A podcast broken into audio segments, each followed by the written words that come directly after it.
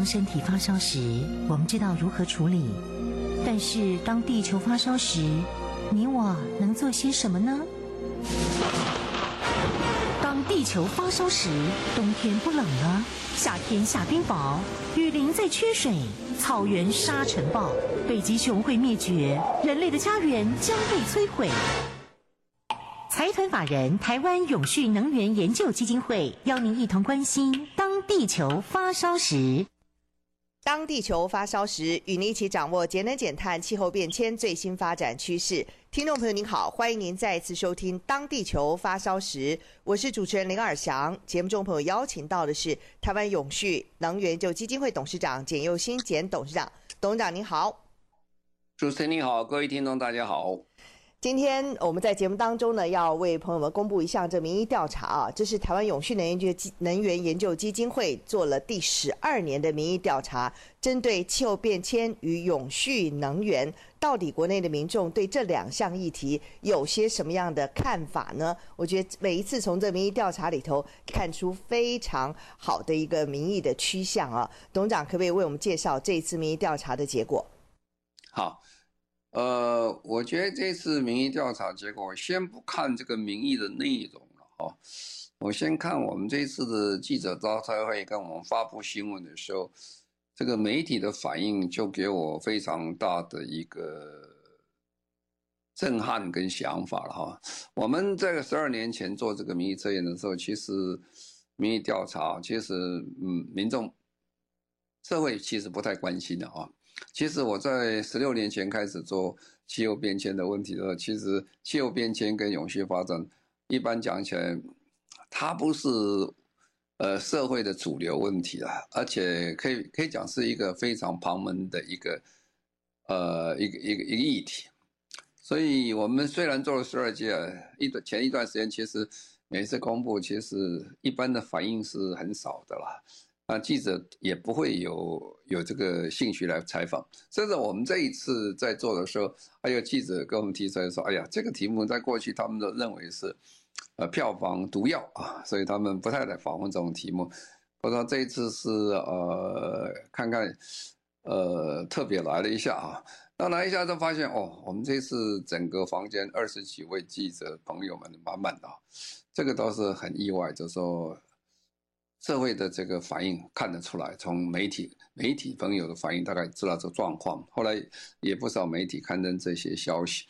那我们做这个民意测验最主要的目的啊，是我们一直在计算估算台湾啊人民对这个气候变迁跟能源的问题关心程度到什么地方，然后从这里面可以提供不少的意见，供给政府或者是企业界或者。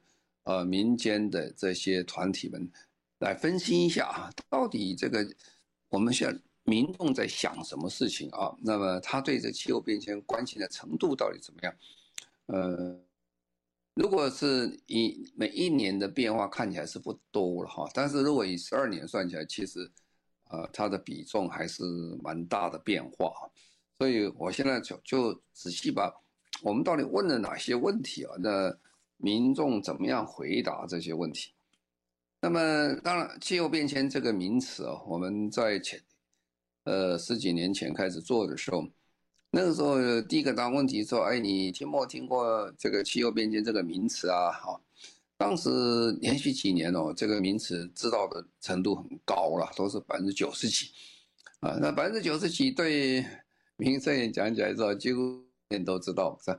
所以我们做了好几届之后呢，后来放弃这个题目了，这个题目没有意义了，因为大家都知道这个名词，所以我们就倒过来问啊，说，呃，你到底知道到什么样什么状况啊？啊，那第一个这个名词开始有改变了，现在不叫做气候变迁了，我们把它改成气候的紧急状态，因为气候变迁这个名词基本上会给人家产生非常多模糊的概念，嗯，因为气候。本来就会变迁啦，是吧？这个每一年都有变化啦，这个不稀奇啊。啊，那气候变迁，我们今天所谈气候变迁，真正所谈叫人人为的气候变迁啊。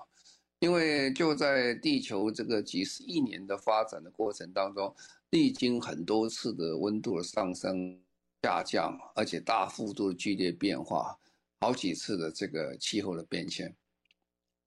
但是唯独这一次的气候变迁，是因为人为的这的温室气体，包括二氧化碳以及甲烷等等啊，这些气体造成在极短的时间内哈，非常短的时间里面产生这个地球变化，这会产生人类适应的困难，跟其他生物的适应的困难，甚至会产生其他更呃危险的一个后果出来。那么。我们就看了，那这怎么说呢？因为如果你把地球的温度的变化，你用一个呃坐标来看，如果你这个横坐标是用每十万年来做计算的话，你会发现说，这个图形就好像我们画正弦曲线一样，有高有低，有高有低啊。那么这几万年几才有一点比较大明显的大的变化。但这一次的变化，气候变化，因为工业革命产生大量产生了，呃，这个时候造成温度上升的时候，你在这个图形用用万年的尺度来画图的时候，你就发现这是直线上升了，垂直直线上升，那这完全脱离掉我们地球原来的一个呃自然的变化，所以这叫做气候变迁的啊。那因为这个。产生非常大的影响，所以很多国家现在不叫做气候变迁了，它叫做气候的紧急状态啊。那这个紧急状态呢，当然如果叫紧急状态，当然任何政府啊，大家应该一起大家帮忙来处理这个事情。所以英国开始叫紧急状态，由英国通过法律，呃，做气候变迁所有的应变的方式。那我们就问我们民众啊，大概。你相不相信现在是一个气候的紧急状态？就百分之二十五是非常相信，相信百分之五十六。换言之啊，就百分之八十二的民众相信这个是问题的，现在进入个紧急状态。所以整个台湾民众对这个问题的认知本非常的清楚啊，而且今年如果跟去年比较起来，还是微幅的上升啊，相信的。跟很相信的，从八十点二到八十二点五上升，那不相信呢是也是微幅在下降啊。问说你这样，你关不关心气候变迁的影响？哦，这个很有趣的，百分之七十七的民众关心气候变迁的影响，非常关心的百分之二十二，关心百分之五十四啊。反正大家呃，不但是知道这紧急状态，而且还很关心未来这个发展。呃，不关心的或者是非常不关心的比例很低了，这个八 percent 左右。呃，好，那现在我们比较一下，你大概可以了解，就是说，我们在这一次关心程度稍微比去年稍微减少一点点，一点二 percent。不过这个也算是误差范围之内，也不是太严重。大家基基本上是非常关心。那么再来问你说，第三个问题说，你认为气候变迁？对台湾会造成很大的影响吗？那么认为已经造成冲击的百分之六十七点二，那么认为十年内会造到百分之十二点五，二十年以后才有冲击百分之六点七。不过看起来啊，呃，大家都觉得影响真的是已经造成了已经冲击。这从前年的这个台湾的大旱啊，大概就是可以了解到旱灾对台湾的影响其实很大。那我们也看到，呃，到底什么人认为影响北北基啊，台北、基隆、高雄这人这受刑族群里面是最高啊，大概在百分之七十四、七十五左右。啊，三十到三十九岁的人呢是认为很严重，是比较高的。研究所以上的哦，这高学历，哎，他们都认为。是非常高，特别研究所的大概百分之七十五左右，那么学士以上的大概是有百分之七十六左右，是相当高的程度了哈。那么这是说气候变迁会对台湾造成冲击。那我们第四题问的就是说，请问你对气候变迁对你个人的生活影响最大是什么哈？那第一个我们这复选题了，最大的就是说灾害频繁了。灾害的频繁会造成他的生活上一些影响啊。这个灾害频繁，当然也包括我们去年台湾讲讲，前年前年最大的旱灾了哈。呃，当然还有很多灾害，特别如果是有国外旅行的人，经常会碰到这种暴风雨、暴雪然后手电旱灾等等一些问题啊。那等等这些灾害频繁。那第二个百分之三十七点八认为能源会短缺，那三十六点八认为是健康疾病的问题。好，那第五题啊，我们问的就比较有趣了，就问你支不支持啊？将气候变迁的议相关议题，比如说全球暖化啦、减碳等，作为政党或政治人物的重要政见啊。今年是二三二零二三年开始了，今年是台湾的大选年了啊。我们在过去的大选里面，两个政党以及重要的政治人物里面，很少会把气候变迁当作一个主要的议题来看。那我们就问一下，说你支不支持这些？啊，当气候变迁的问政当做主要政见，那么呃，这个是二零零八年以后，澳洲其实就开始了，还有很多国家陆陆续续开始在选举当中被当做比较大的政见。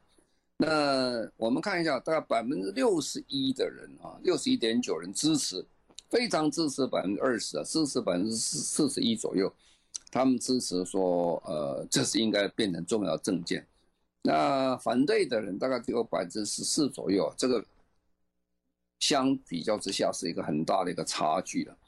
那当然还有一些人是没有不知道或不表示意见哈。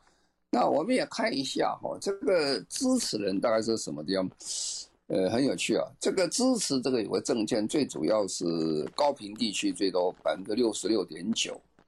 那年龄中的话，大概是五十岁到五十九岁的族群最多哈，啊，占满七十三。学历啊，以大学的学历最多，大概百分之七十一左右。那么呃，看起来这一次的这个支持，这个呃，跟去年往年比较起来哈，很明显一件事情，比去年还是增加，增加。好，那么我们再来看一下，就是说，请问。呃，你全球暖化是造成气候变化的最主要的主因吗？就是我们让他了解，他到底晓不晓这个全气候变迁的问题来源在哪里？那么很清楚，百分之八十一点五啊，就是几乎绝大部分的都认为他们认同啊，非常认同百分之二十九点一啊，那认同是五十六啊，那所以大家认为这个呃全球暖化还是造成气候变迁最主要的原因呢，而且。这个呃数量还在增加，表示大家对这议题本身的了解程度比过去更清楚啊。那么再来就问说，你认为什么是造成全球暖化的最主要的原因是在哪些呢？啊，从什么地方来的呢？那百分之六十点三认为是火力发电啊，火力发电，呃，这个是很正很正确的啦，因为这个是我们火力发电厂啊等等啊，这些是造成。很多二氧化碳排放最主要的原因，那再来就是交通运输，啊，汽车啦、汽油车、柴油车啦，这个占百分之七点九啊，然后再再来就是说，呃，森林砍伐，大概是五十五点八左右啊，这个大概跟事实上都蛮接近的啊。那再问，请问哪些方法有助于减少全球暖化的影响？啊，那么哪个方法是最好？那百分之五十七点六认为促进再生能源呢，及相关技术的发展比例最高啊，大家都觉得再生能源还是最主要的方式。也就是说，呃，巴黎协定最主要的是要希望把化石燃料从我们的生活中这生产中把它去除。啊，绿色交通啊，这个也是大家认为很好的百分之五十六点二。啊，就是使用电动车啦、氢燃料车啦，啊，放弃我们的汽油车、柴油车等等。那鼓励绿色投资跟产业占百分之四十四，啊，禁止使用化石燃料占百分之四十二左右。那再来，请问呢，你有没有听过啊？这个有，你有没有听过净零排放或碳中和？碳中，这是我们过去这个差不多六七年的最喜欢问的问题。讲了半天了，你到底晓不晓得什么叫做净零，什么叫碳中和，或者什么叫做减碳等等了哦，这个名词。那么听过哈，两者都有听过，又有听过呃净零排放，听过碳中和，大概百分之三十五点三，两个都没有听过了，占百分之四十七点九哈。那么呃，这里也就是说，我们常常觉得，哎呀，最近好像媒体报道很多，报纸报道很多，大家谈了很多，其实有一半的人是完全不知道这回事啊，一半，那其他是听过，我们现在不知道他。我们没有问他说，你知不知道内容，我只是问名词有没有听过，有听过的大概占了一不到一半啊，因为有些是只听过，呃，这个呃碳中和，有些只是听过，呃碳排放啊，呃净零排放等等，所以我们民众对这个问题基本上讲起来，呃知道的还是不足了。表表面上是知道名词，但是不知道的名连名词都不知道，还有一半的人在这里面，所以这个是我们需要再加强的地方哈。那我们就问呢，这个这到底什么地方人听过的最多了？桃竹苗最多哈，那四十岁到四十九岁的族群最多哈，研究所跟以上学历人最多啊，男性比例比较高哈。那桃竹苗比较高的话，很可能就是科学园区啊，还有几个。呃，清华、交大大学都在那个附近啊。那科学园区的人对这问题是很敏感的啦，呃，因为这个温室气体会影响到气候变迁，会影响到供水、供电都问题都会来。那么族群这些都是四十到四十九的族群，有高学历，他们来讲可能跟科学园区的人是相关性比较高一点，就是。那么呃，所以大概了解说这个问题在台湾。其实现在变成一个非常重要的议题，我们希望大家更多花一点心思去了解它。好，我们现在就稍微休息一下，稍后回来。您现在所收听的节目中广新闻网《当地球发烧时》，我是主持人林尔祥。节目中的朋友邀请到的是台湾永续能源研究基金会董事长简佑新简董事长。今天我们特别谈到。呃，台湾永续能源研究基金会针对民众所举行的一项气候变迁与永续能源的民意调查，调查的结果，董事长。好，那我们还是习惯上问几个最重要的名词和数据了啊。如果他有知道的话，大概就是对这个问题涉猎比较多一点。如果这个名词都没听过的话，表示他还是不是很清楚在做什么事儿。那就问了一个名词，问他说：“哎，呃，现在。”联合国在推动国际上所推广净零政策，二零五零年的气温啊不应该超过工业革命前的摄氏为几度？那早期啊，二零一五年之前，二零一五的时候巴黎协定通过，那时候目标是两度了哈，那再以一点五度去努力。那么在呃二零一八年之后呢？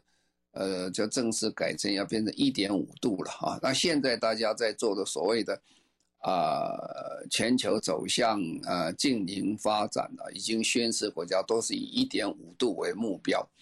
那我们在过去的六七年前呢，做以来所做的这些民意测验，都稍微有点失望了哈。因为真正知道说那个时候开始两度的时候，那个的人数。都不到三 percent 了，就等于几乎都不太晓得这事情。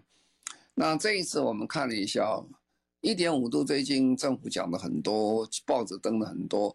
那真正民众知道一点五度，大概只有七点九 percent 啊，或者八 percent 左右的人知道这件事情。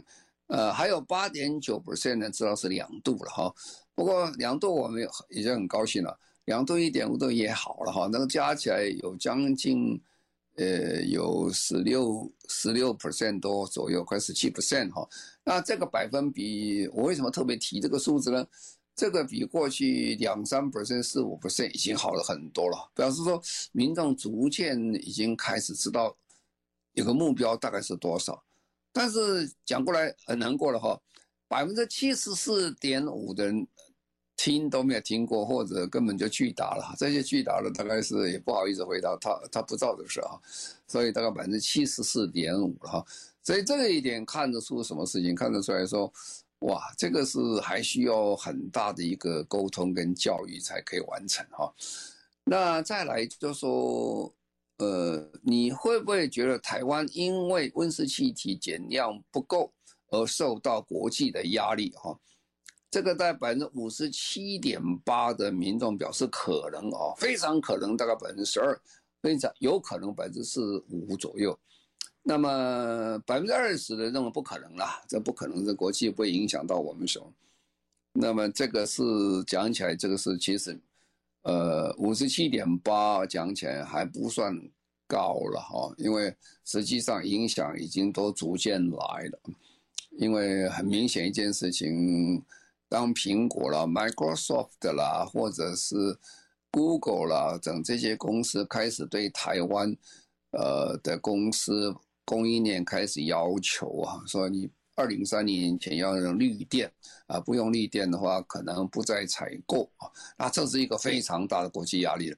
那么再加上刚才讲这个呃，一开始讲的所谓欧盟的碳关税啊，欧盟碳关税这个影响是非常大。呃，欧盟碳关税如果做的不好的话，很多产业会发生问题。呃，欧盟碳关税是本来是一月一号，今年一月就开始实施了，现在因为受到呃，各种团体，包括中国政府跟美国政府，大家对他还有很多意见，所以他往后延了一点点，延到十月份啊。不过将来他开始的时候，很明显美国会跟进了，呃，中国可能就跟进了啊。所以这个全世界影响真的很大，以后的贸易不是很单纯的用 WTO 的制度来做，会加上一个碳关税的一个因素进去，那影响对台湾真的非常大。以这一次讲起来哈。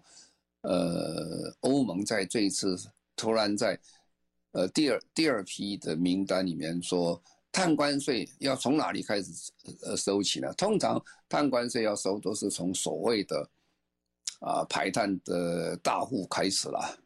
欧盟开始本来讲的是呃，讲的是钢铁了哈，讲的是水泥啦，讲的铝业啦，讲的是化学肥料业等等啊。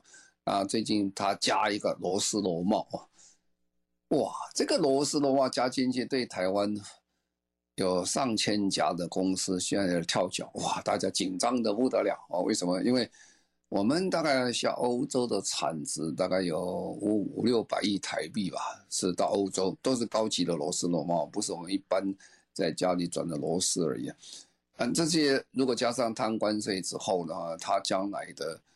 呃，竞争能力就要重新再考量啊。当然，最重要一件事情，怎么教、怎么做，大家更紧张了。因为欧盟到现在为止其实没有讲得非常清楚啊，因为他们还逐渐、逐渐的在把这个消息释放出来。因为这个，呃，工作转型非常复杂。所以你说这个国际有没有对压力？当然有压力了。你从这几个以外贸为导向的台湾讲起来，压力是非常大。所以你看，谁知道这个问题，谁关心最问最大？北北基的人关心最多，六十岁到六十九岁的访问最高。哈，这个这两个大概是什么意思？北北基也是台湾啊，台北、新北市这些很多的这些呃贸易商或者是。公司老板或者总部是在台北，他们对这个数字是很关心的。那因为这是他的外贸的这个呃影响最大的地方。那第二个，六十到六十九岁的影响最高，为什么？因为这些大部分这些都是老板级的哈，做到董事长、总经理啊，他们的外贸将来影响很大，就是这些啊，所以他们对国际上的脉动了解比其他的呃各区域稍微比较高一点啊啊，不过。整体的讲起来，啊，大家还是觉得，呃，国际影响是非常之大，啊，所以我们会受到国际的影响，产生国际压力，是未来推动台湾净零减碳非常主要的动力啊。那再来问问题说，你认为在本世纪末，全球完全不使用化石燃料，是不是可能可以达成？哈，这很有趣啊，啊，完全可以达成的。二零这二十一世纪结束，说完全不用化石燃料或石油煤等等啊，大概是十六点八，百分之七十点四人是认为不可能啊，这不切实际的一个一个要求跟想法。好，那这个就很有意思了，这个这个就是我们要开始沟通的问题。当然，以以今天的科技讲起来，几乎是不可能的哈。所以我们科技大下大家讲起来就要分二零三零年以前的科技跟二零三零三年以后的科技，怎么说呢？二零三零年以前科技，大部分现在大家都已经很清楚，它会发展到什么程度，大概已经知道了。但是二零三年以后的科技到现在为止，呃，如果你问很多的这些科学家啊，甚至呃很多的这个啊政策执行者啊，甚至你问美国的这个气候变迁大使 John Kerry，他会跟你讲，很多的二零三零年的科技还在天上，还没有完成落地哈。换句话说，未来的变化还是非常大。现在全世界各国政府都投资于很多在做科技的发展，我们政府也投资很多在科技的发展，所以你很难从未知的科世界里面再去判断未知的世界，非常困难。所以这个大家觉得不可能啊，不过心理上有个准备啊。如果你认为不可能，最有可能的时候，你的判断错误可能会影响整个企业未来很大的一个发展啊。啊，那这里认为不可能的很有趣了。认为不可能的，还以大学学历的族群最高啊，还有四十岁到四十九岁最高哈。所以这个呃呃蛮有趣的，让大家参考一下。那么你支不支持啊？这个我们第十四题问了，你支不支持二零五零年国家的净零转型？百分之十五点五的人是支持或非常支持。那么百分之一一点八的呃不太支持，那么剩下来呢，百分之八十的人是不知道怎么回答或不了不了解，啊，换句话说，净零转型虽然最近报纸登的非常多哈，非常多，那这个媒体也登的非常多，呃，可是很辛苦啊，一个大政策的变化的时候，其实。一般民众的了解是非常之少啊，非常之少，因为大家都搞不清楚你到底是净零转型是什么，要怎么做啦。这个也是我们这次很明显给政府非常大的一个呃提提供这个看法意见的地方，要加强全民的继续再沟通再了解啊。因为这个是全世界都在做啊，但是我们的民众有八十，他是其实是无感也不清楚啊，因为他不晓得是到底要怎么办比较好啊。好，那我们等一下再做个说明。好，我们在这先稍微休息一下，稍后回来。您现在所收听的节目中广新闻网《当地球发烧时》，我是主持人林尔祥。节目中的朋友邀请到的是台湾永续能源研究基金会董事长简佑新简董事长。到底民众对于气候变迁与永续能源的呃意见或者是想法如何呢？我们再继续听董事长为我们做的一个介绍和说明。董事长，那么我们每一次在问问题的时候，都想知道，就是说我们在谈能源问题啊，我们都总很希望知道说，民众对能源的基本资料都很清楚以后，才可能做能源问题的讨论跟辩论啊。或者如果不完全知道我们的背景的话，谈的问题就是纸上谈兵了，啊，所以我们就问一个问题啊，请问目前台湾是哪一种方式发电为主啊？那么这里面当然有燃煤、燃电、燃油等等了哈，核能啊，结果只有百分之五点五的人知道是对的，我们现在是燃气为主啊。那么燃煤的还要占百分之三十七点八，但是燃煤的比例还是高哈。核能电厂的还有百分之二十二，那其实核能的比例是远远低于我们这个呃现在大家所知道，所以但是这个错误性蛮高的，所以大家对我们发电的这个内涵其实是不是那么的了解了哈。那么另外就是说，除了发电的内涵以外，我们要注意到，就是说，你知不知道政府规划到二零二五年呢？台湾是哪一种发电的方式为主啊？那正确能够回答的大概只有百分之十二点四，以天然气为主了，百分之五十希望做到天然气。那么其他的叫再生能源呐、占百分之三十五啦，还有百分之三十八不知道啊。换句话说，其实政府的能源政策，民众其实也是不太清楚啊。这个也就是说，我们需要再加把劲啊，加把劲。不但是政府加把劲，呃，台电公司也要加把劲做沟通啊。因为如果我们都不知道我们现在用电的方式成这个结果是怎么样的话，你在做讨论是有它先天上的困难啊。那请问你支不支大？请问你大呃支不支持大力支持这个呃这个呃再生能源呢？哈，那么有百分之七十六点六的民众支持大力发展再生能源啊，这是非常好的，这个方向大家都很支持了。那么不支持的很低啊，大概百分之六点一啊。啊，不过这个从这个过去到现在为止，我们会发现一件事情，就是说。民众虽然是这么高的幅度在支持这个再生能源，但是比例稍微有一点下降。下降的原因就是说，其实再生能源最近也发生很多环境影响评估或其他的问题啊，啊，造成民众对部分的民众对再生能源有点疑虑哈。那请问问你为什么支持再生能源呢？最主要的原因，大家还是说以减少呃环境污染啊，这个大概跟。呃，我们火力发电厂造成民众的一些不满有相关性啊。那么呃，它减少污染。那另外呢，减这个减少呃要减少这个污染环境呢，占百分之六十五点一。那减缓气候变迁占百分之五十四点二哈。那节约呃使用这个呃化石燃料的百分之四十六啊，减少能源危机百分之四十五左右。那么。使用再生能源哦，你最在意是什么问题啊？如果要使用，那你你觉得有什么有问题呢？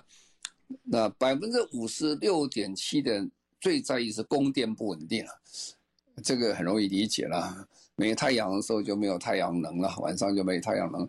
大风吹的时候就是风力发电很好啊，如果夏天没有风的时候就没电啊，所以大家比较关心这个供电的不稳定啊。呃，忽高忽低等等啊，那么其他的原因是百分之四十二的人认为电价会上涨，那再是生态环境会被破坏百分之三十九啊，这就是讲，呃，在这个农业地区做了非常多的太阳能的话啊，这个整个环境会破坏蛮多的哈，啊，再来土地使用的冲突也会发生啊，啊，那另外说，请问你是不是支持呃政府征收碳费啊或碳税啊？这是一个很敏感的问题哦，啊，那百分之五十五的民众支持征碳费啊，非常支持占百分之三十一啊，支持占百分之四十三点九，那么百分之二十八的人民众不支持啊，这个比例也不算很低了，这个是需要非常多的沟通啊，比例蛮高的啊，所以基本上讲起来，民众是过半是支持呃碳费哈，当然这个支持碳费又得分两种人呢。呃，有些人其实他不会被扣到这碳费了，那哪些人会扣的比较多了？都是企业界比较多哈，所以这里面的分歧要看呃，再做更一步分析，大概是从什么地方来的会比较多一点。好，那么请问你这也是很有趣的问题了，也是很敏感的问题了，因为解决这个呃气候变迁最大的问题还是节约用电用水了哈。啊，节约用电水的话，最快的方式、最好的方式，用经济的手段。换句话说，就是水价上涨、电价上涨，你赞不赞成、支不支持啊？啊，当然这个呃，在台湾跟全世界各国都相同了。水电价齐涨啊，是政治人物的一个毒药啊，有个自杀一样啊，知道？所以你们看过去几年，只要每一次。政府提开提高水电费价，它的政府的民意测验的这个声望一定会下降的。为什么？因为大家不高兴啊。不过你看看民众大概是什么状况呢？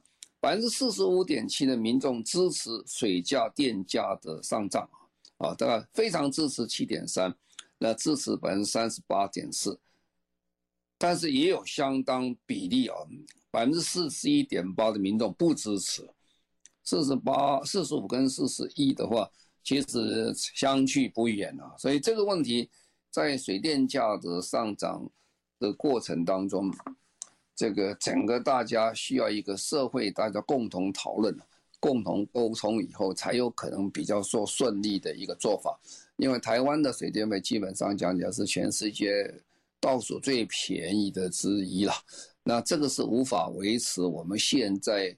公司的正常运转哦，那更不要谈到节能减碳了。以去年台电赔了将近两千六百九十亿台币左右啊，那就算我们的油也也中油公司也赔了将近两千亿左右，这是不是一个正常的营运的方式？也不可能永续，也不可能持久。